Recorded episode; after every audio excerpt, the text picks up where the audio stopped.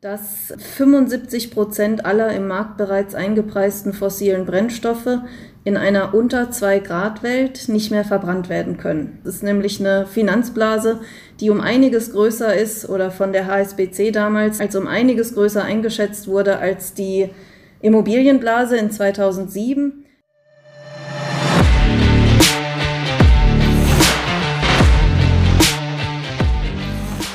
Hallo und herzlich willkommen zum Datenbusiness Podcast. Mein Name ist Bernhard Sonnenschein, ich bin Gründer und Chefredakteur von datenbusiness.de.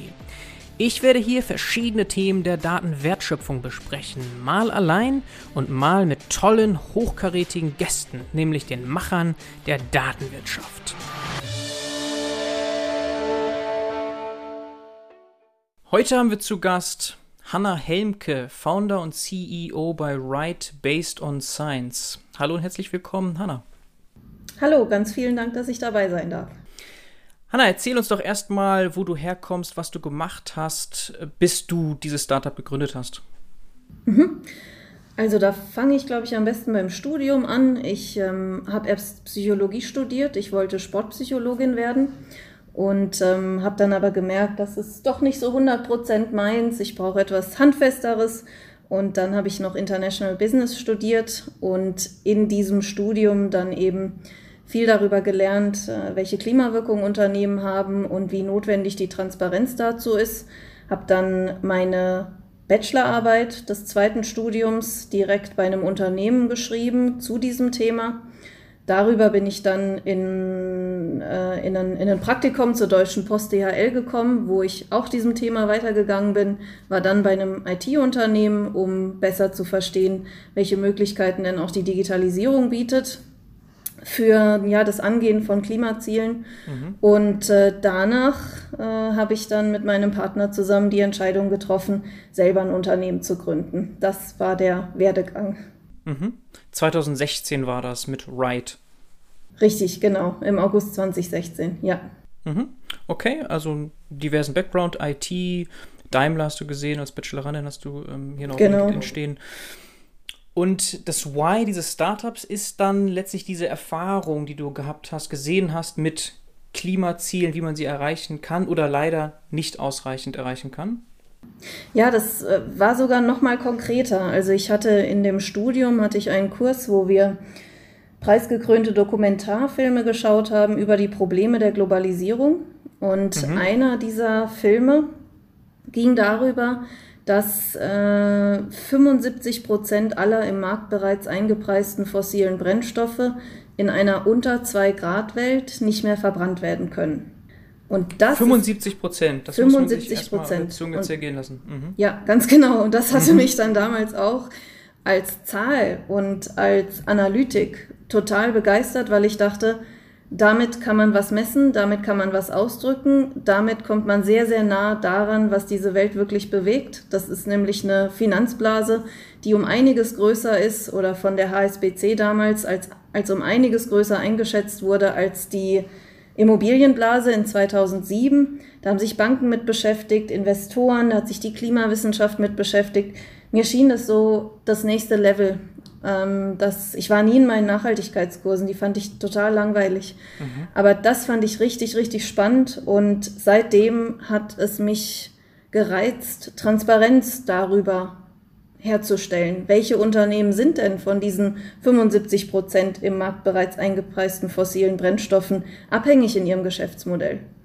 Wie kann man das erkennen und wie kann man dann auch noch mit der Zeit, die uns reicht, dagegen steuern und in die Unternehmensentwicklung gehen und ja, so für eine bessere Zukunft auch beizutragen?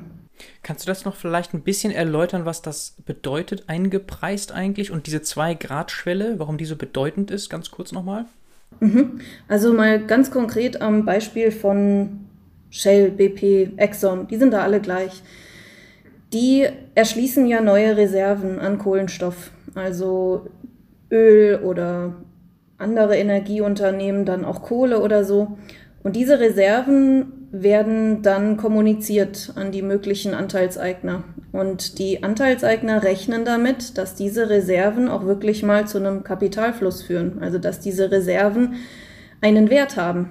Und wenn man sie aber nicht mehr verbrennen darf und 75 Prozent dieser berichteten Reserven sind nicht mehr zu verbrennen, mhm. dann ist da ein Wert, der im Aktienpreis drin ist, der aber eigentlich nicht mehr da ist. Mhm. Weil nicht verwertbar. Weil nicht verwertbar, ganz genau. Und das ist einfach eine ganz, ganz große Wette. Also ähm, ist, läuft die Politik so, dass wir es tatsächlich nicht mehr verwerten können? Oder läuft die Politik weiter so, dass man es vielleicht noch verwerten kann, aber dann haben wir Reputationsgründe von den Unternehmen, die wissenschaftlich nachweisbar Emissionen produzieren, die es nicht mehr geben darf, weil ihr Geschäftsmodell über den Schäden für die ganze Welt durch den Klimawandel stehen. Also egal wie man es dreht, die Transparenz darüber, was mit diesen 75 Prozent fossilen Brennstoffen passiert, die schon im Finanzmarkt eingepreist sind durch Unternehmensbewertungen, wie steuert man das jetzt? Ja, das ist eine ganz spannende Herausforderung. Mhm, ich denke gerade über diese Beispiele hinaus. Du hast ja jetzt die Extrembeispiele irgendwie genannt, nämlich die, die produzieren. Aber dieses eingepreist sein, das setzt sich ja fort, also über alle Wertschöpfungsketten hinweg. Mhm. Ne? Wie muss ich mir das vorstellen? Also klar, Ölpreise kennen wir, fluktuieren. Es gibt Extrembeispiele, wo fossile Brennstoffe deshalb so teuer sind durch die Lagerung, kann es sein, dass, dass Preise plötzlich negativ sind irgendwie. Hatten wir auch mal Extrembeispiele zuletzt. Mhm. Kannst du dieses Komplexe noch ein bisschen erläutern, also weg von diesen reinen Extrembeispielen, die du genannt hast? Also ich glaube, das kann man ganz gut an dem CO2-Preis festmachen. CO2-Preis? Ähm, ja, der CO2-Preis, der die also der die Menge an genutzten fossilen Brennstoffen limitieren würde, weil eben zu teuer. Mhm. Und dieser CO2-Preis wird ja an jeder Stufe der Wertschöpfungskette diskutiert. Also über den direkten Lieferanten, dessen Produkte vielleicht teurer werden, weil dessen Lieferant einfach wieder einen Preis draufschlägt. Mhm. Wer kann das weitergeben, wer kann das nicht weitergeben? Wer ist denn exponiert gegenüber diesem Risiko? Das ist tatsächlich noch eine offene Frage. Wie tief muss man in die Wertschöpfungskette gehen? Wo sind diese Hotspots und wie wirken sie sich dann auch auf, auf das Geschäftsmodell eines bestehenden Unternehmens, je nachdem, an welcher Stelle es in der Wertschöpfungskette auch steht? Und das sind bisher noch, ja, da, also viele Komponenten von diesen Fragen sind bisher noch un, ungeklärt. Wer ist exponiert? Wie wird der Markt reagieren? Ähm, da gibt es jetzt viele Analysen, die gefahren werden. Also die Banken, die versuchen jetzt mehr und mehr zu definieren, in welcher Form Stresstests gemacht werden müssen, dass man diese Exposition auch irgendwie greifen kann und wie sich dann eben Werte, die so eine Bank auch in ihren Büchern haben, wie die sich dann möglicherweise ändern könnten unter solchen Szenarien. Also es ist eine Komplexität, die noch gar nicht so richtig gelöst ist, also die noch gar nicht mhm. so richtig entknotet ist, weil, und da sind wir ja hier auch beim Thema von diesem Podcast, weil die Datengrundlage einfach noch ähm, sehr jung ist für dieses Thema. Also mhm. würden wir, hätten wir Emissionsdaten über die Wertschöpfungskette von verschiedenen Unternehmen oder Sektoren oder Ländern oder sonst was allem, schon so aufgedröselt, wie wir es mit Finanzdaten geschafft haben. Ich glaube, dann wären wir jetzt um einiges besser aufgestellt, äh, um dieses Problem auch zu, zu lösen. Aber hier ist einfach noch ganz, ganz viel Unklarheit drin. Und deswegen ist es auch so schwierig zu identifizieren, wer sind denn die Gewinner von diesem Übergang und wer sind denn auch die Verlierer? Mhm. Und äh, auf wen setze ich denn jetzt hier als Arbeitgeber, als Bank, die Kredite ausgibt, als Investor? äh, selber auch als Unternehmer. Also hier ist wirklich noch ganz, ganz viel Intransparenz drin. Mhm. Also jenseits von ganz offensichtlichen Beispielen, die es sicherlich gibt, sehr viele Fragezeichen, weil es alles so komplex und intertwined ist, also verwoben alles letztlich, also diese ganze Wertschöpfungskette, die Frage, wo, wie eingepreist, wer hat da äh, einen Vorteil und einen Nachteil, sehr komplex. Aber es geht also im Kern darum, dieses Zwei-Grad-Problem zu lösen, Deswegen kommt dieses eingepreist ja erst rein, weil wir eben nicht als Menschheit global gesehen diesen Punkt erreichen dürfen, dass diese Schwelle immer weiter hin Richtung Aufheizung geht. Ne? Das ist der Ausgangspunkt erstmal. Warum überhaupt eingepreist? Warum kommt es, dass wir in der Zukunft eben nicht mehr verwerten können, was schon da ist? Ne? Mhm. Und 2016 dann, als du das festgestellt hast, vielleicht mit deinem Geschäftspartner, was war die Idee, das zu lösen oder was ist der Zugang dabei, Lösungen zu finden für euch? Ja, Also 2016 hatten wir darüber noch keine Idee. Mhm. Wir hatten nur dieses Phänomen und wir wussten, dass es wirtschaftlich relevant sein wird. Und mhm. wir wussten, wenn wir diesen Zugang finden, dass das auch ein Geschäftsmodell ist, was wir gerne als Grundlage hätten für unser Berufsleben, wo, worin, wir, worin wir gerne arbeiten würden. Jetzt über die Jahre hinweg hat sich dieser Zugang entwickelt und das sind ähm, Metriken, also das sind äh, Möglichkeiten durch unsere Software und durch die Modelle, die wir entwickeln, sogenannte wissenschaftsbasierte Klimametriken zu nutzen, um eben die Klimawissenschaft äh, so in wirtschaftliche Entscheidungen einzubeziehen, dass man seine Geschäftsmodelle und seine Produkte und seine Lieferantenbasis so weiterentwickeln kann, dass man nachweisen kann, ich bin nicht abhängig von diesen Emissionen, die es in einer unter 2 Grad Welt nicht mehr geben darf. Und das wird relevanter und relevanter für die Berichterstattung, für die Produktentwicklung, aber auch für die, die Identität der eigenen Mitarbeiter. Für wen arbeite ich hier eigentlich? Mhm. Und äh, diese Metriken und diese Sichtbarkeit und Transparenz, die kann durch unsere Software sowohl für den realwirtschaftlichen Bereich erstellt werden, als auch für den Finanzbereich. Mhm, okay, deswegen based on science, weil letztlich wirklich wissenschaftlich fundiert das Ganze bearbeitet wird bei euch. Also diese Metriken, Software und so weiter fußt auf Wissenschaft, deswegen based on science im Namen. Genau, ja. Und auch die Kommunikation. Ich glaube, das ist auch äh, ein ganz großer, ganz großes Stück der, der Besonderheit unserer Arbeit wir berechnen den Beitrag einer einzelnen wirtschaftlichen Einheit zum Klimawandel unter verschiedenen Szenarien und dann drücken wir ihn aber in einer einzelnen Grad Celsius-Zahl aus. Also der mhm. Output unseres Modells und unserer Software ist in Grad Celsius gemessen. Ich sehe also auf einen Blick, ob ein Unternehmen konform ist mit dem 1,5 Grad Ziel oder ob es halt ein 4 Grad Unternehmen ist. Und wenn ich jetzt mein Portfolio umschifte und das Unternehmen rausschmeiß und das rein oder von dem weniger, von dem mehr, wie sich dann die Gradzahl meines Portfolios verändert. Oder wenn ich als realwirtschaftliches Unternehmen Investitionen in, äh, in grüne Technologien äh, tätige, damit sich eben meine Emissionen reduzieren, dann sehe ich auch, wie das meine Temperatur auch reduziert.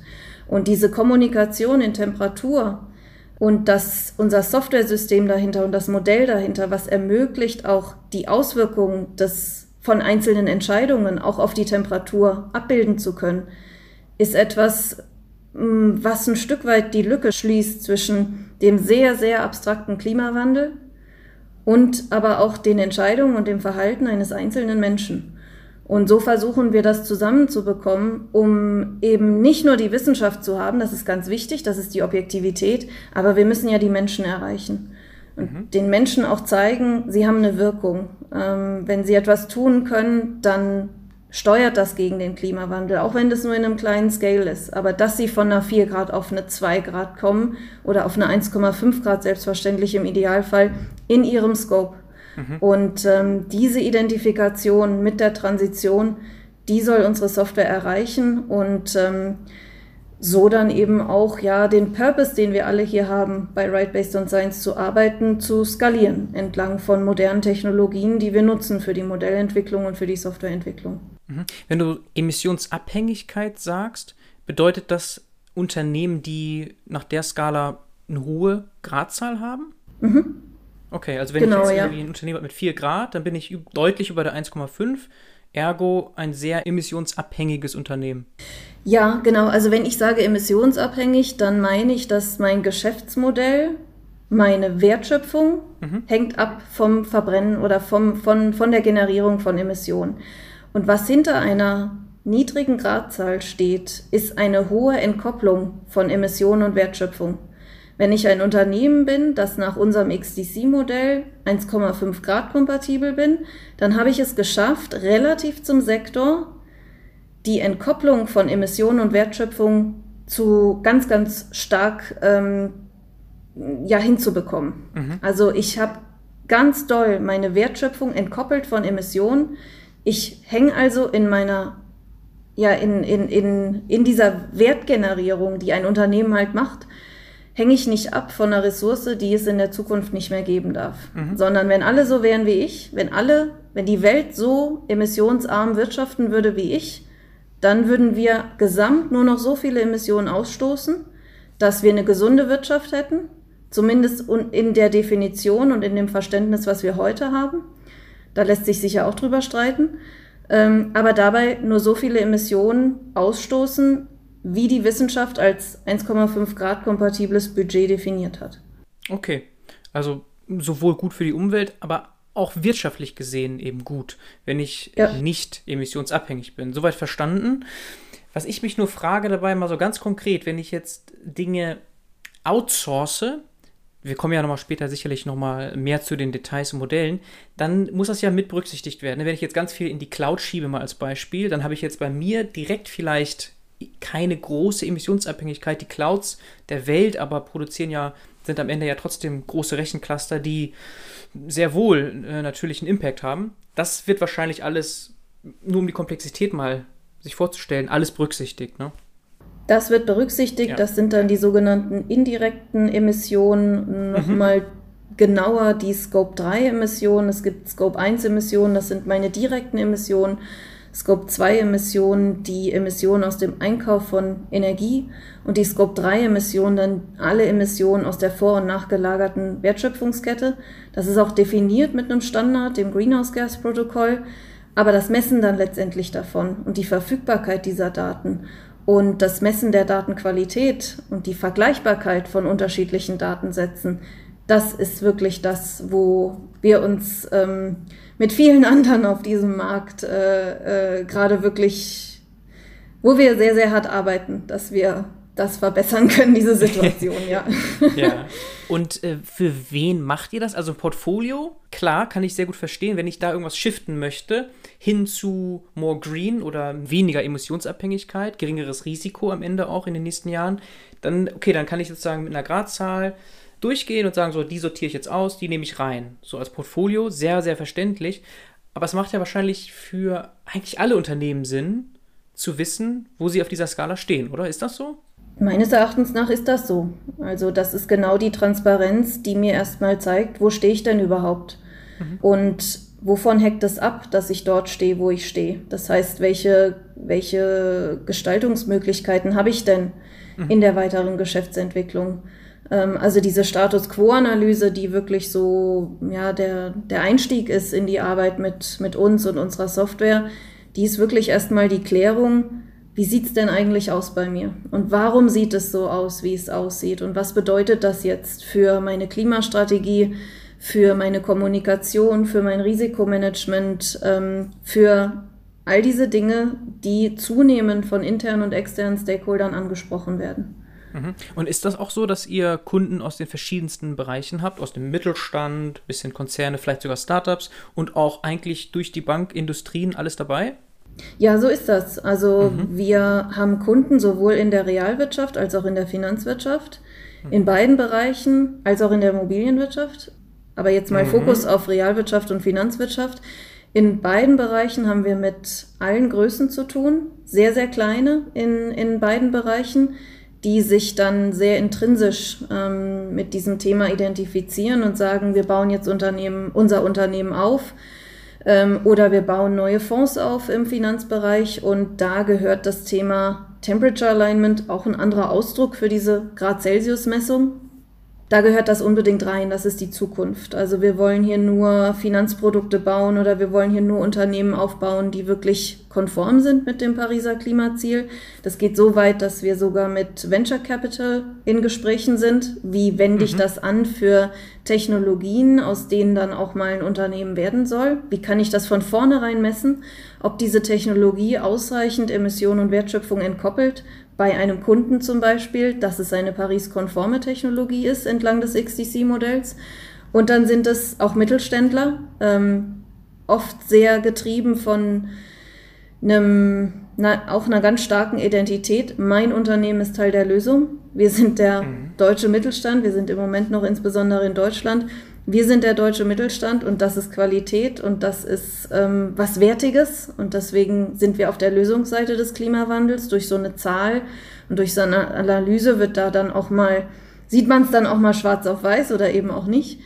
Ähm, und dann die großen Konzerne. Also äh, eine Continental ist zum Beispiel ein ganz äh, wichtiger Kunde von uns die jetzt vor der Herausforderung stehen, in die Transition zu gehen. Die sind mhm. unter einem Business-as-usual-Szenario. Wenn sie einfach nichts machen würden, sind sie über ähm, dem Pariser Klimaziel.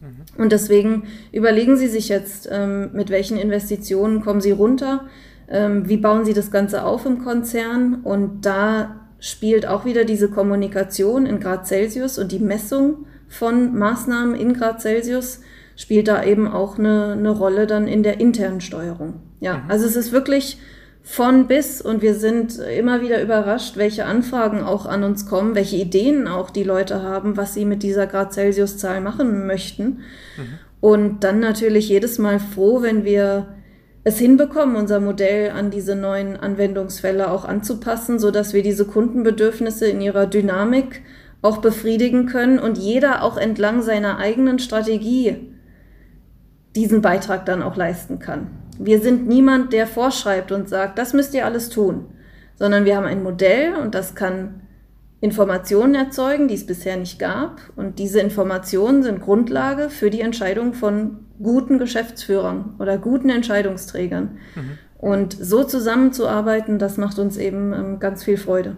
Mhm. Also die fließen ein, sehr toplastig. Letztlich ein CEO muss sich dem stellen und das in die Gesamtstrategie einbauen.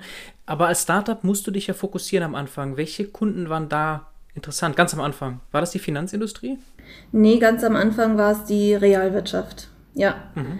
Ganz am Anfang war es die Realwirtschaft und dann haben wir gemerkt und auch ja, zunehmend verstanden, dass die Finanzindustrie der, einer der größten Hebel ist für die Realwirtschaft, sich mit dem Thema weiter zu befassen, weil die eben auf Portfolioebene schon versuchen, hier ja so irgendwie die faulen Äpfel zu finden. Äh, wo soll ich jetzt mein Geld rein investieren und auch diese Paris-konformen Finanzprodukte, die natürlich sehr gut ziehen dann auf dem Markt, so dass wir dann auch verstanden haben, okay, wir müssen das, ähm, ja, wir müssen das auch auf die, auf die Finanzbranche ummünzen. Und jetzt haben wir halt ein Modell, und das, doch ein Modell, was Software sowohl für die Finanzindustrie äh, zugrunde liegt, als auch der für die Realwirtschaft. Und was wir jetzt beobachten, und das ist in einem ganz, ganz frühen Stadium, aber was wir jetzt beobachten, ist, dass der Portfolio-Manager aus dem Finanzbereich die zu, das zugrunde liegende Modell nutzt,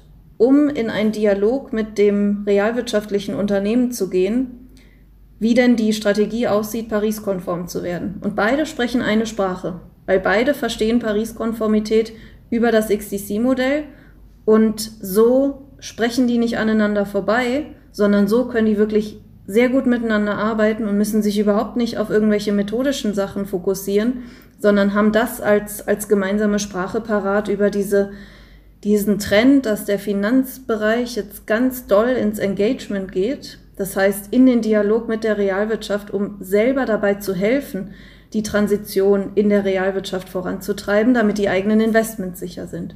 Okay, verstehe. Da wir immer von Portfolios sprechen, war das natürlich nicht der erste Schritt. Das macht ja auch jetzt wirklich Sinn, wenn man darüber nachdenkt, dann erstmal andere Bereiche in der Realwirtschaft abzuhandeln, die dann wiederum Teil von Portfolios sein können, um eben sich dem anzunähern, der Finanzindustrie. man muss ja erstmal ja. die einzelnen Teile besser verstehen.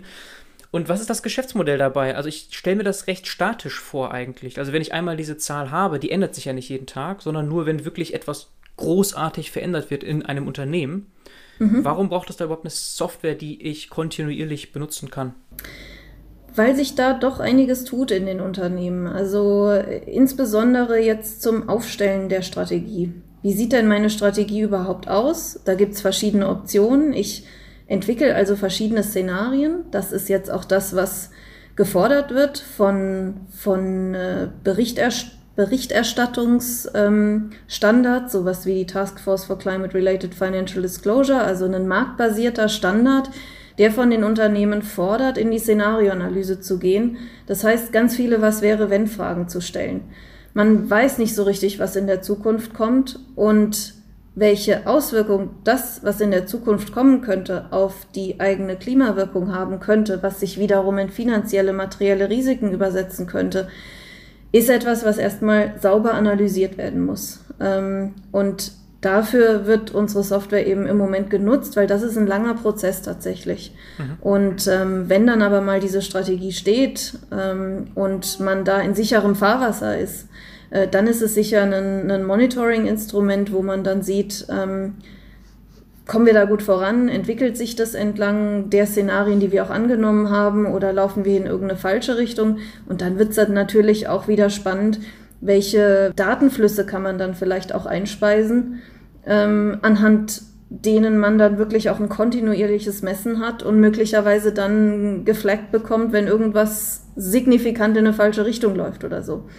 Ähm, okay. aber im Moment ist da noch ganz viel Exploration und ganz viel Szenarioanalyse und ganz viel Verstehen, ganz viel Zugang zu bekommen. Und da ist natürlich, je dynamischer so ein Modell ist, je dynamischer so eine Software ist, je mehr Hypothesen ich damit dann auch mal prüfen kann, desto besser kriegt der Einzelne Zugang zu diesem Thema und versteht, was er als individuelle Person damit in seiner Entscheidungsrolle auch tun muss. Okay, also die Dynamik kommt eher rein durch verbesserte Datenquellen vielleicht, durch Szenarien, die man testen möchte, weil ansonsten diese Gradzahl sollte sich ja nicht jetzt von Tag zu Tag ändern groß. Ne? Ja, das nicht, ist richtig. Das ist ja eher so in nicht mal im Monatsabstand, sondern wirklich sehr langsam kann man da vielleicht mal was sehen. Aber dadurch, dass sich rundherum was ändert, macht es dann trotzdem Sinn, das zu monitoren. Aber das ist kein Software as a Service bei euch. Also der Anteil an Beratung ist wahrscheinlich enorm groß, weil es ja so individuell ist, oder? Der ist noch groß, ja. Also wir wollen das so weit wie möglich standardisieren, auch durch eine noch viel nutzerfreundlichere Software als das, was wir im Moment haben. Mhm. Aber im Moment ähm, braucht es das noch sehr, dass wir da unsere Kunden begleiten und dass wir unseren Kunden auch helfen, diese Kompetenzen auch zu entwickeln, die es braucht, um so ein Tool auch einfach nutzen zu können. Ähm, aber da tut sich sehr viel auf dem Markt gerade. Also da tut sich generell sehr viel Kompetenz aufbauen und dann ist da auch nicht mehr so viel Misstrauen, dass da nicht mehr so viele Fragen auch sind, für die wir parat stehen müssen. Also das Ganze wird Stück für Stück auch selbstverständlicher. Und wenn wir das dann eben noch unterstützen mit einer nutzerfreundlichen Softwareentwicklung, ähm, dann werden wir auch die Schritte schaffen in Richtung nochmal eine viel höhere Automatisierung und, und Software as a Service. Ja. Mhm. Ich stelle mir das so vor, dass ihr wahnsinnig stark auf Domänenexpertise gehen müsst. Also Leute habt im Team, die jetzt äh, einen ganz bestimmten Bereich kennen, sehr, sehr gut kennen. Und dann müsstet ihr ja eigentlich für alle Bereiche mindestens eine, besser zwei Personen haben. Ist das so? Das äh, trifft es ganz gut, ja. Das ist eine der größten Herausforderungen, ja. Also wir sind jetzt ähm, 30 Leute mhm. und wir haben versucht, im Aufbau des Teams tatsächlich alle Komponenten des Klimawandels abzudecken. Und dieser Klimawandel ist ja auch so eine, so eine, ähm, wie sagt man, ähm, so eine breite, so ein breites Phänomen, was ja alle Industrien alle sozioökonomischen Variablen irgendwie betrifft. Und diese ganzen Kompetenzen im Team zu haben, das war wirklich viel, viel Aufbau. Aber genauso ist es jetzt. Also wir haben von Klimawissenschaftlern über Physiker, über Mathematiker, Datenwissenschaftler, Umweltmodellierer, Policy-Modellierer bis hin zu Finance- und, und Corporates-Leuten und mit meiner kleinen Psychologie-Vergangenheit auch das dabei. Und davon profitieren hier alle enorm, weil diese Zusammenarbeit natürlich mit anderen Experten ist sehr, sehr motivierend, weil wir stehen uns nicht gegenseitig auf den Füßen und buhlen so um dieselben Themen und halten uns damit auf, wer jetzt besser ist von uns in irgendwas, sondern diese, dieses, okay, ich habe eine Frage, um in, um in meinem Ding voranzukommen, diese Frage muss ich an einen Experten stellen und der Experte ist tatsächlich in meinem Team. Ähm, das, das ist sehr schön. Ja, ich dachte sogar noch feiner granular. So Richtung, ich muss Data Scientists, jetzt, weil wir viele Data Scientists wahrscheinlich haben, die hier zuhören, haben die sich mit Finanzindustrie auskennen und dann brauche ich wiederum welche, die mhm. mal eine Fabrik von innen gesehen haben und dann brauche mhm. ich wieder so, also wirklich so ganz fein granular, dass ich ja auch da, weil die Kunden ja sehr individuell mhm. sind, wirklich ja. Leuten brauche mit Domänenexpertise. Das ist sicher eine Idealvorstellung und so wird das auch in fünf Jahren sein. Ähm, mhm. Der Anspruch an unser Produkt ist da noch nicht. Der Anspruch ist im Moment, dass man, dass man ganz okay Sektoren und Länder abdecken kann. Ähm, aber dass man jetzt einen Data Scientist braucht, der weiß, wie so ein Maschinenraum von innen aussieht oder wie so ein Kraftwerk von innen aussieht oder sowas, mhm. das ist noch nicht der Fall. Nee. Und okay. dann wird auch ganz viel hier gelernt. Also der ähm, die, die Datenwissenschaftler, die bei uns sind, die hatten jetzt keinen Klimahintergrund, als sie zu uns kamen. Oder auch die, die Softwareentwickler, sondern das kommt dann so on the job, wird das eben durch diese ganz intensive Zusammenarbeit gelehrt. Mhm. Aber ja, sicher geht es dann irgendwann mal dazu, dass man diese Experten braucht, auch in irgendwelchen Customized-Projekten. Das ist halt sehr, sehr teuer. Das ist halt ganz, ganz teuer. Und da haben wir diesen wahnsinnig schwierigen Spagat zwischen, man hat ein innovatives Produkt, wo noch niemand ein Gesetz erlassen hat, dass man das nutzen muss. Ja. Und äh, man hat so einen Anspruch an, an die Qualität des Produktes, wofür man halt einfach ähm, ja, 30 Mann braucht und über die Hälfte von denen sind ähm, Doktoranden und haben halt relativ hohe Kompetenzen, was halt ja, für die Kostenstruktur von so einem Unternehmen dann natürlich schwierig ist. Also das ist wirklich ähm, eine ganz große Herausforderung auch im Management. Ja, und diese 30 Leute, das sind, hast du gesagt, teilweise auch noch Studenten, promovieren noch nebenher oder so? Oder und, und wie seid ihr gefundet? Habt ihr eine, eine Seed-Round jetzt gerade gemacht oder wo steht ihr da? Ja, also die 30 Leute, da ist eine Werkstudentin dabei, Mhm. Und die kommt auch ähm, bald ins Team. Ansonsten sind das alles festangestellte Leute. Mhm. Und da ist niemand dabei, der nebenbei promoviert. Also die sind da alle fertig mit und ah, okay. arbeiten tatsächlich voll mit ihren ähm, Fähigkeiten und Erfahrungen an diesem Thema. Mhm. Teilweise sind dann ähm, 80 Prozent Stellen dabei, weil Leute halt okay. aufwendige Hobbys haben oder so, was es halt immer so gibt. ja. ja. ja. Und äh, vom, vom Funding her hatten wir eine, eine erste Runde vor einem Jahr, also im Januar 2020. Und ähm, jetzt steht eine zweite, Kapi also jetzt steht eine weitere Kapitalerhöhung an, mhm. ähm, damit wir da auch noch mal ein bisschen Kapazität haben, um ja so, so, so Sachen wie Kommunikation anzugehen oder auch für unser Team, was sich jetzt neu gegründet hat, wo wir noch mal tiefer in die Emissionsdaten reingehen. Mhm. Äh, das ist auch noch mal ganz viel Forschung, Erarbeitung, Prototypen entwickeln, was nicht direkt auch bezahlt wird. Und ähm, da steht, wie gesagt, jetzt nochmal eine Kapitalerhöhung an. Mhm, ja. Okay, aber man sieht ja die Traction, also von 2016 bis jetzt 30 FTEs. Das ist ja schon, äh, spricht für sich. Und äh, ist das Wachstum genauso jetzt noch da oder wartet ihr bis zur nächsten äh, Round, um neue Leute zu finden? Also so die Vision ist so auf 50 zu kommen. Ja, das ist so. 50 bis dahin oder? Nein, nein, oder nein, so, so, long, long längerfristig, ja. genau. Also mhm. dass wir, okay. dass wir wirklich so ein, so ein Kern sind an Experten, die dieses Modell entwickeln und dass wir dann gute Partner an der Hand haben, ähm, die uns dabei unterstützen, dieses Modell auch quasi in den Markt zu bekommen. Ähm, okay. Aber wir wollen diese kleine Größe nicht verlieren, die uns so eine intensive Zusammenarbeit und so eine Nähe auch am Thema ermöglicht. Mhm. Ähm, also 50 ist so die, die Vision. Dieses Jahr kommen auch noch einige Leute dazu, aber nicht mehr so wie letztes Jahr. Letztes Jahr in 2020 kamen, ich, ich glaube, wir haben 23 Leute eingestellt. Nicht bei allen hat es funktioniert. Das heißt, da kann man dann auch wieder ein paar abziehen. Mhm. Aber das war wirklich rasant, ja.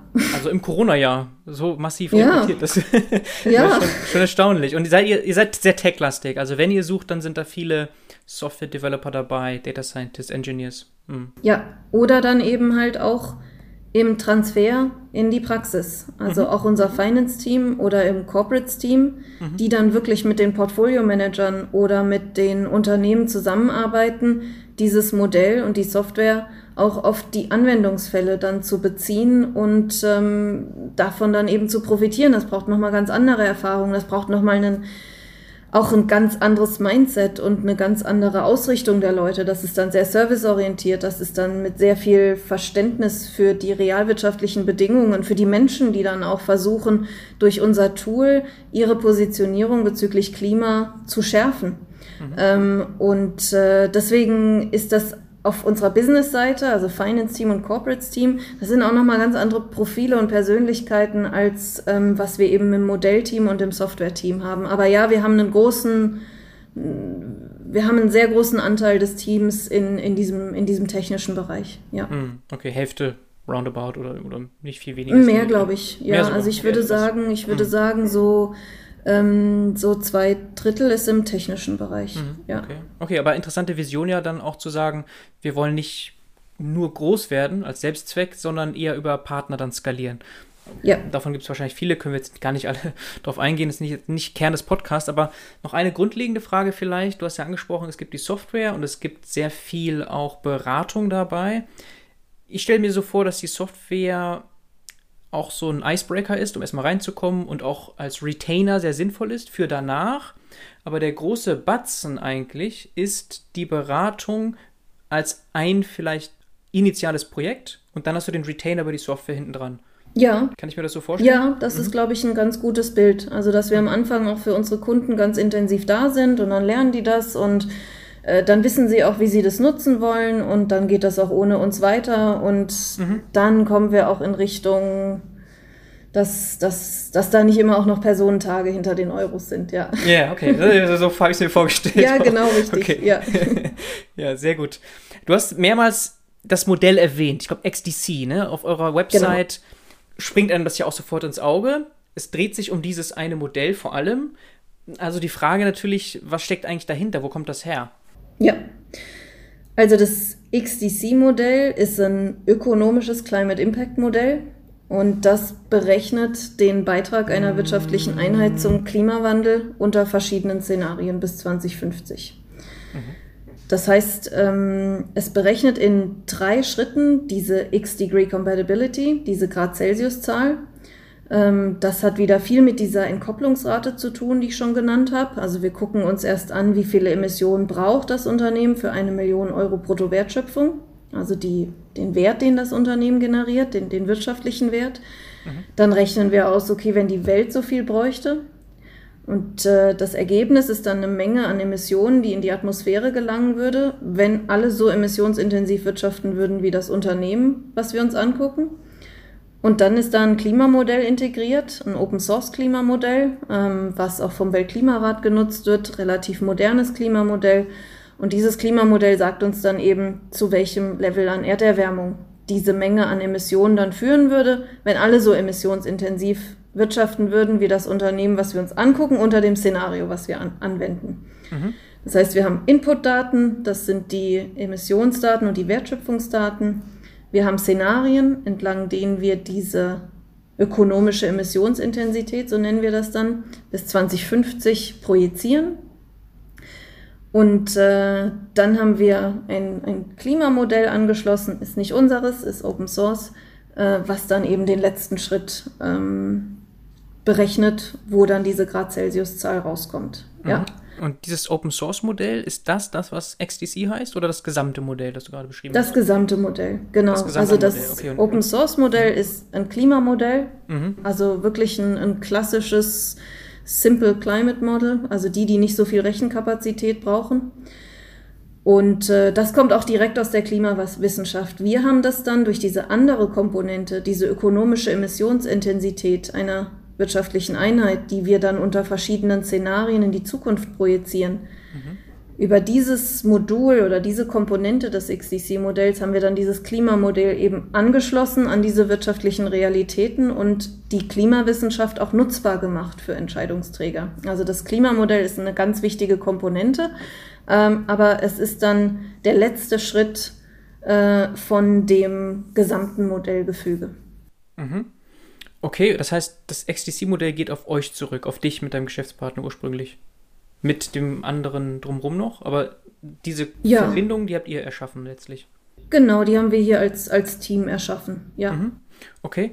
Ähm, wenn du so sagst, Emissionsdaten und Wertschöpfungsdaten, dann ist das so schnell dahergesagt, aber ich stelle mir das unglaublich schwierig vor, überhaupt erstmal an diese Daten zu kommen. Also wenn ich public bin, dann gibt es sehr viele Daten natürlich zu wirtschaftlichem Erfolg und so weiter, aber Emissionsdaten wiederum, wer trackt die eigentlich und wo, wo kriege ich die her? oder auch bei kleineren Unternehmen, wo kriege ich diese Wirtschaftsdaten her? Ja, also das ist die, die absolute Gretchenfrage, also die Modelllogik und die mathematische Struktur des Modells, das ist, das ist ja ganz prima. Aber wenn wir da keine Daten haben, die wir da reinfüllen können oder schlechte Daten oder Daten, von denen wir nicht wissen, wie gut oder schlecht sie sind, dann ist das Ergebnis halt auch nichts wert. Und deswegen ist diese, diese, diese Fragen, sind diese Fragen, die du gerade gestellt hast, das ist wirklich das, was uns ganz, ganz viel umtreibt. Und die Emissionsdaten, die wir im Moment nutzen, mm, da machen wir es uns aktuell relativ einfach. Wir kaufen die ein von einem Drittdatenanbieter. Und dieser Drittdatenanbieter, der kauft selber wieder einen Datensatz aus selbstberichteten Emissionsdaten. Also es gibt eine Organisation, die nennt sich CDP, die ist sehr anerkannt im Markt ähm, und die fragt zigtausend Unternehmen auf der ganzen Welt jedes Jahr, nach ihrem Emissionsprofil und nach ganz anderen Nachhaltigkeitsindikatoren noch. Und dann wird das als eine Datenbank zusammengestellt, die dann für Investoren äh, zur Verfügung stehen soll. Mhm. Und ähm, die Emissionsdaten innerhalb dieses Datensatzes kauft dann dieser Drittdatenanbieter und hat dann seine eigenen Modelle, wie er diese selbstberichteten Daten plausibilisiert und Datenlücken auf, füllt und wir kriegen dann eben aus einem konsistenten Ansatz, wie dann auch mit Datenlücken umgegangen wird, bekommen wir dann eben Daten für sehr große Mengen an Unternehmen. Ähm, das sind dann aber, ja, das, das, das hat halt seine Grenzen. Ne? Also wie weit kann das die, die, die Individualität eines Unternehmens abdecken? Ähm, bei kleinen Unternehmen müssen wir dann halt Sektordurchschnitte nehmen. Die können sich das im Moment noch nicht leisten, diese Emissionsdaten selber zu erheben. Und da passiert eben gerade im Markt ganz, ganz viel. Also mhm. günstige Lösungen, die dann eben auch auf Data Science beruhen und die auch auf ja, von Blockchain-Technologien bis hin zu einfachen Anschlüssen ans ERP-System, also ans Warenwirtschaftssystem der Unternehmen, dann diese Emissionsdaten äh, äh, berechnen. Die große Frage ist dann, wie macht man es vergleichbar? Hm. Also wenn man einen Emissionsdatensatz aus einem System A bekommt und einen aus dem System B und man möchte diese beiden Unternehmen jetzt miteinander vergleichen und die haben halt unterschiedliche Emissionsdatenquellen, äh, wie, wie macht man das dann? Weil das ist ja genau der Ansatz von einer Bank oder von einem Investor oder so. Die erheben ja nicht selber die Emissionsdaten. Und das ist wirklich gerade das dynamischste Feld äh, in, in unserem Bereich. Ja. Mhm, mh. Du hattest eben mal erwähnt, diese verschiedenen Ebenen, also direkte Emissionen bis hin zu indirekt, wenn wir so an Clouds denken und so weiter. Diese Ebenen werden auch abgebildet über den Anbieter von Daten? Ja, ganz genau. Ja. Okay. Die Unsicherheit in diesen Scope 3 Emissionsdaten, die ist natürlich viel, viel höher als die Unsicherheit in den Scope 1 Emissionsdaten. Mhm. Und das ist zum Beispiel jetzt unser nächster Schritt. Wie quantifizieren wir denn diese Unsicherheit? Ähm, also wir haben es jetzt geschafft, die Unsicherheiten im Klimamodell zu quantifizieren, entlang von historischen Datensätzen zur, zu den Emissionen, mit denen dieses Klimamodell arbeitet. Ähm, und wie können wir jetzt das, was wir da gelernt haben, anwenden auf andere Unsicherheitsquellen. Und die allersignifikanteste ist natürlich die in den Emissionsdaten. Aber das sind ungelöste Probleme. Also man weiß noch nicht mal, wie hoch ist der Fehler von den Daten, die man in so ein Modell reinsteckt und was bedeutet es dann eben auch für die Interpretierbarkeit der Ergebnisse. Ähm, ja. Und da sind wir wieder bei den Erwartungen des Marktes. Da sind die Erwartungen noch nicht, aber in einem Jahr werden die dort sein. Ja. Und deswegen ist es jetzt so wichtig, da voranzukommen. Mhm. Also ihr könnt keine Fehlerbalken angeben, so. Also das sind jetzt noch nicht. 1,5 Grad plus minus äh, 0,3. Ja, so noch nicht. Dabei. Noch nicht. Okay. Ja. Ja, und Fehlerfortpflanzung. Als Physiker denke ich immer an Fehlerfortpflanzung. Du hast am Anfang ja. so Fehler und die pflanzen sich natürlich das Gesamte genau. irgendwie fort und dann musst du ja am Ende äh, so, so, ein bisschen Unsicherheit angeben. Aber Richtig. da seid ihr noch nicht. Verlangt der Markt noch nicht, aber da geht es natürlich hin. Absolut. Ja, ja absolut. Genau, mhm. weil gerade so, wenn wir diese Schwelle haben von 1,5, dann ist es ja unglaublich wichtig. Ist man jetzt so knapp darunter oder ist man jetzt irgendwie 1,4 plus minus 0,5, dann ist man irgendwie, das sagt irgendwie nicht viel aus. Ne? Da muss man dann wahrscheinlich ja.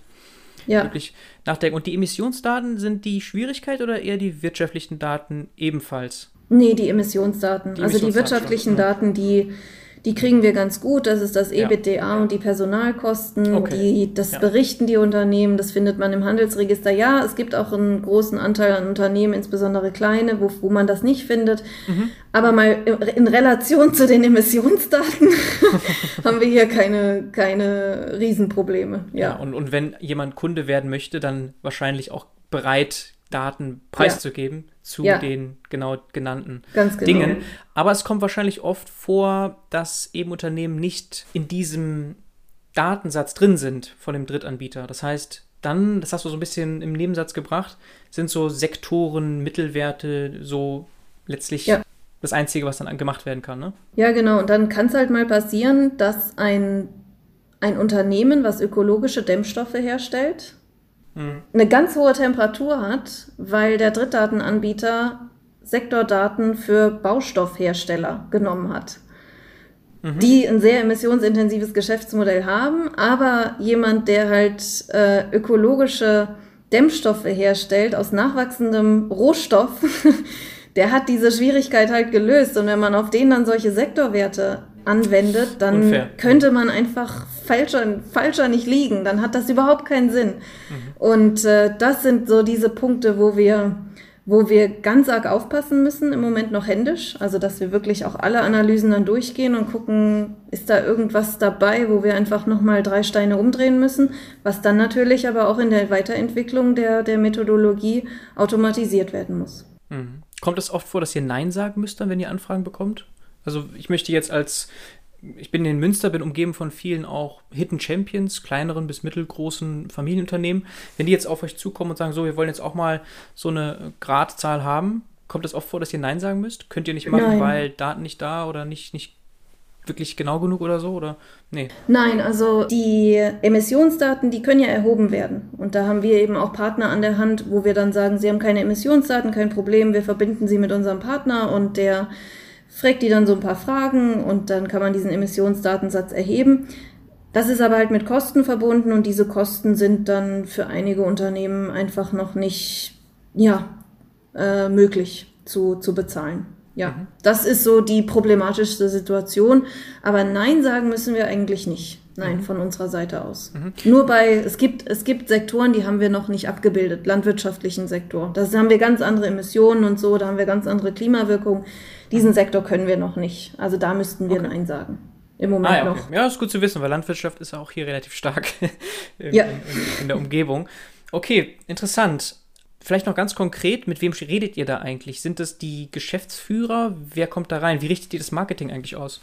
Ja, also unsere Zielgruppe sind Geschäftsführer, ja, also die mhm. wirklich sagen, ich leite ein Unternehmen, was auf der Lösungsseite steht und ich will das strategisch mhm. verstehen. Mhm. Ähm, und dann sind das die Nachhaltigkeitsmanager, die dann beauftragt werden mit diesen Themen. Das sind die, das sind die Hauptansprechpartner aus der Realwirtschaft und in der Finanzwirtschaft sind es wirklich sehr viel die Portfolio-Manager oder die Mitarbeiter bei einer Bank, die in der Herstellung von neuen Finanzprodukten sind oder eben auch im Kredit, im, im Kreditvergabeprozess ähm, beteiligt sind. Mhm. Ja.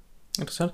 Und ihr seid sehr stark gewachsen in der Corona-Zeit. Das heißt, es ist nicht zwingend nötig, dass ihr Leute in die Unternehmen schickt, dass die sich da irgendwie was angucken. Ah, wie macht ihr denn dieses oder jenes? Wie ist die Supply Chain hier ausgelegt? Das braucht ihr eigentlich nicht. Nee, ja. nee, das brauchen wir nicht. Also mhm. das muss in den Emissionsdaten drin sein. Und ja. diese Daten müssen uns zur Verfügung stehen, die müssen wir verstehen, diese Daten. Mhm. Und deswegen ist unser Geschäftsmodell nicht davon abhängig, dass wir sehr viel Zeit beim, beim Kunden verbringen. Natürlich, wenn Corona nicht, also vor Corona waren wir dann zu Meilenstein beim Kunden und es macht ja auch Spaß, das dann zu sehen. Ne? Also, ja. ja, oder auch mal in so eine Maschinenhalle reinzugehen oder so, wo diese Emissionen auch entstehen oder wo auch das Produkt des Unternehmens entsteht. Das ist natürlich, dann sind es ganz spannende Einsichten, aber wir brauchen sie nicht zwingend. Ja, da geht es um das Zwischenmenschliche, was natürlich sinnvoll ist, auch in einer so Geschäftsbeziehung, aber nicht um das Business willen und nicht des Modells wegen. Also das braucht ja. ihr eigentlich nicht, dass ihr euch da irgendwas konkret nee. anschaut. Was ihr noch verstehen möchtet, weil wir ganz viel über Daten jetzt schon gesprochen haben, werdet ihr schlauer, also das Modell wird das schlauer und die Berechnungen, je mehr Kunden ihr habt, weil ihr dann sagen könnt, so, da war es so, das können wir jetzt anders einbinden. Ist das so? Noch nicht. Noch nicht. Mhm. Nee. Also auf der Stufe sind wir noch nicht, dass wir da ein selbstlernendes Modell haben. Mhm. Wir fangen jetzt an mit diesen, mit diesen ähm, Geschichten in einer ja, in, in, einem, in einem anderen Teil des Modells, da kann ich jetzt auch noch nicht zu offen leider drüber sprechen. Ähm, genau, aber unser XCC-Modell, worüber wir jetzt ähm, gesprochen haben, kann das noch nicht. Das wäre dann wirklich auch ein nächstes Level. Ja, Also auch pro Unternehmen wird es nicht zwingend schlauer, wenn ich nicht neue Datenquellen reinbringe. Das ist jetzt nicht wirklich in keinster Form lernendes System. Nein, ist mhm. noch kein lernendes System. Nee, mhm. da sind wir leider noch nicht. Okay, aber es hört sich so an, als wäre das auf der Roadmap auf jeden Fall. Total, ja, das ja. ist genau die Richtung, in die das gehen muss. Ja, das, ja. aber das ist sehr, sehr anspruchsvoll, sowas als Startup hochzuziehen. Ja. Mhm letztlich Netzwerkeffekte ausnutzen, wenn du in bestimmten Sektoren schon Kunden hast, dann dass die neuen Kunden wiederum davon profitieren, ja. etc. Mhm. Ja, genau. Aber du brauchst halt erstmal so viel, dass man auch sagt, das ist was zum Lernen. Das ist nicht, das ist nicht äh, eine Ausnahme oder sowas, sondern man braucht ja dann schon auch eine gewisse Grundlage, dass diese, dass diese Lernprozesse stattfinden können. Und ja, in dieser Skalierung sind wir noch nicht unterwegs. Mhm. Und wie kann ich sehen, dass das Ganze funktioniert? Gibt es da irgendeine Referenz, irgendwelche im Nachgang Tests oder sowas? Oder also ich habe dieses Ergebnis dann und wie kann ich eigentlich sicherstellen, dass es gut ist?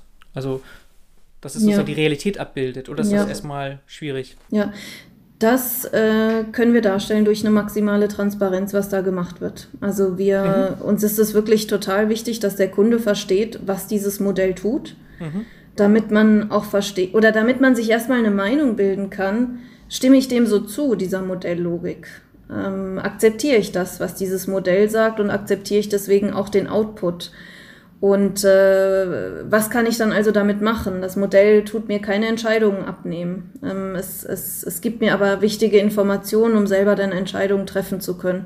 Und diese Transparenz und dann eben auch diese, diese Supportstunden, die dann auch einfach in unserem Angebot drin sind, wenn jemand Kunde wird, äh, die dann viel auch darauf gehen, die sollen dann eben ja diese Verifikation oder diese Plausibilisierung oder dieses Gefühl des Vertrauens und der Sicherheit durch Transparenz ähm, schaffen. Transparenz und wahrscheinlich Interaktivität, weil ich in der Software Sachen ändern kann. Du hast diese Szenarien ja. angesprochen ja. dann kann ich direkt sehen, schwarz ja. auf weiß, keine Blackbox, wenn das, dann das dann ganz nur genau. 5 Grad mehr oder so. Das kann ich genau. Ganz genau, ja. Ah, okay, und manchmal überraschen einen die Effekte dann natürlich auch mhm. und dann fängt man an zu hinterfragen. Aber mhm. genau das ist ja das, was wir erreichen wollen. Dass die mhm. Menschen durch unser Modell die Sensitivitäten verstehen, die Systematiken verstehen, um mhm. so auch ihre Hebel richtig einschätzen zu können. Ja. Mhm. Das ist vielleicht sogar von Vorteil, dass nicht zu viel KI bisher bei euch drinsteckt, weil das ist ja schon manchmal Richtung Blackbox und wo man mhm. sich dann fragt, naja, warum kommt denn das jetzt zustande? Äh, Mhm. Ist natürlich ganz spannend, dass man das dann so mehr transparent hat bei euch in der Software und mit dem Modell letztlich. Also ich kann sehr genau verstehen, was geht ein und was geht dann ja. am Ende raus. Mhm. Ja, genau, mhm. ja. Ist Modellentwicklung das, was euch am stärksten jetzt demnächst antreibt in den nächsten Monaten und Jahren oder was ist da so in eurer Roadmap? Also im Bereich Modellentwicklung sind wir jetzt ganz gut aufgestellt. Wir sind so ein Unternehmen, was nicht mit einer Marketingagentur angefangen hat mhm. oder mit einem Marketingteam, sondern wirklich mit einem Entwicklerteam, äh, was inhaltlich entwickelt hat. Hm. Und wir müssen jetzt im, in der öffentlichkeitswirksamen Kommunikation nachholen. Wir müssen im Vertrieb nachholen. Wir müssen im Geschäftsmodell nachholen. Wir müssen insbesondere im Vertrieb nachholen. Ja, mhm. und im Modellbereich sind wir sehr stark. Da haben wir jetzt auch echt ein Tempo drin. Und wenn wir dieses Tempo so weiterfahren, dann kommen wir da auch weiter mit ganz großen Meilensteinen. Aber wo wir echt aufholen müssen, ist jetzt rausgehen damit. Ja, wir haben Hausaufgaben okay. jetzt gemacht und jetzt geht's raus. Ja. Okay, super. Also Product Market Fit, wie man so schön sagt, voll, voll da.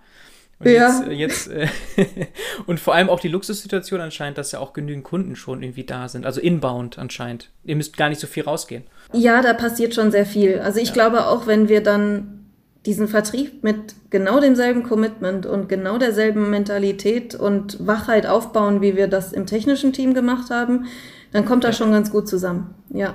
Aber es ist nicht zu unterschätzen. Ich sage das jetzt einfach so, aber es aber dafür baut man ja sein eigenes Unternehmen, ja. Okay, okay, sehr spannend. Also eher so ein paar Non-Tech-Experten kommen jetzt rein, die eben alles drumrum vor allem auf das Level heben, das ihr schon erreicht habt im Tech-Bereich. Ja, ganz okay. genau, ja. Ja, Hanna, super spannend. Wir sind quasi am Ende des Podcasts. Tolle Mission, ganz viel Traction, das haben wir herausgehört. Super spannend und vielleicht auch für den einen oder anderen Zuhörer da draußen interessant. Einfach mal anschauen. Right.based on Science. Vielen herzlichen Dank für deine Zeit, für das spannende Interview, Hanna. Ganz vielen Dank für die Gelegenheit, mit dir sprechen zu dürfen. Gerne. Ciao, ciao. Tschüss.